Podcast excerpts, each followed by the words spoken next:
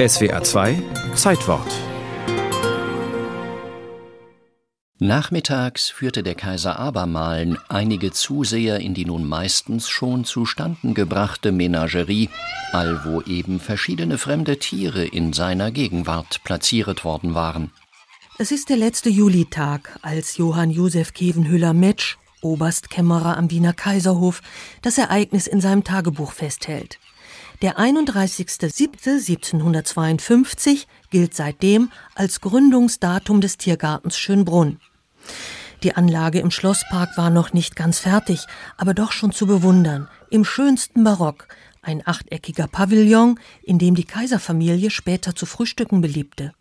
Und um den Pavillon herum zwölf Logen für einheimisches Wild, Pfauen, Wasservögel, für Flamingos, Strauße aus Afrika, Fasane aus Indien aber keine Fleischfresser.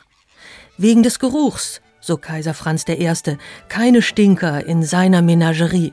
Er will auch nicht eines der seinerzeit modischen Top-Tiere. Affen und Papageien kommen erst ein Jahr später. Es wird vermutet, Gattin Maria Theresia habe sich da durchgesetzt. Die Haltung exotischer Tiere gehörte im 18. Jahrhundert zur Basisausstattung höfischer Kultur, heißt es in dem Büchlein Tiergarten Schönbrunn, Mythos und Wahrheit, herausgegeben von Tiergartendirektorin Dagmar Schratter. Es war die Zeit der Aufklärung und groß war das Interesse an Naturwissenschaftlichem. Das Regieren überließ Kaiser Franz I. gerne seiner Frau, er kümmerte sich um die Finanzen und widmete sich der Naturaliensammlung. Ich weiß, dass Ihnen das sehr teuer vorkommt, aber das ist mein Vergnügen, rechtfertigte sich seine Hoheit, wenn mal wieder ein exotischen Brunn erreichte. Leider war nie ein Bergzebra dabei. Statt lebendig gab es des Kaisers Wunschtier nur in Öl als Gemälde im Pavillon. 1765 starb Franz I.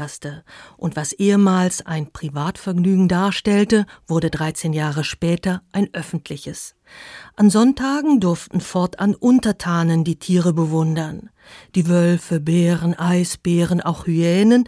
Ja, in der Zwischenzeit hatte Joseph II., weniger geruchsempfindlich als sein Vater, auch Fleischfresser aufgenommen. Den Wärtern in Schönbrunn, zumeist altgedienten Soldaten, war nicht immer klar, was unter artgerechter Tierhaltung zu verstehen ist. Tote Tiere kamen meist ausgestopft ins Naturalienkabinett bzw. Naturhistorische Museum. Die Begeisterung der Wiener für ihren Tiergarten schmälerte das nicht. Heute ist Schönbrunn, ältester Zoo der Welt, immer noch bzw. nach mehreren Krisen wieder äußerst beliebt.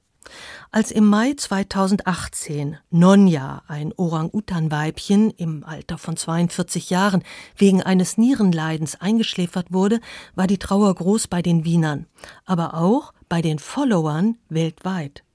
Nonja hatte nämlich einen eigenen Facebook-Account zum Posten aktueller Fotos aus dem Primatengehege. Die Stuttgarter Nachrichten vermeldeten ihren Tod unter der Schlagzeile Ein Affe weniger auf Facebook.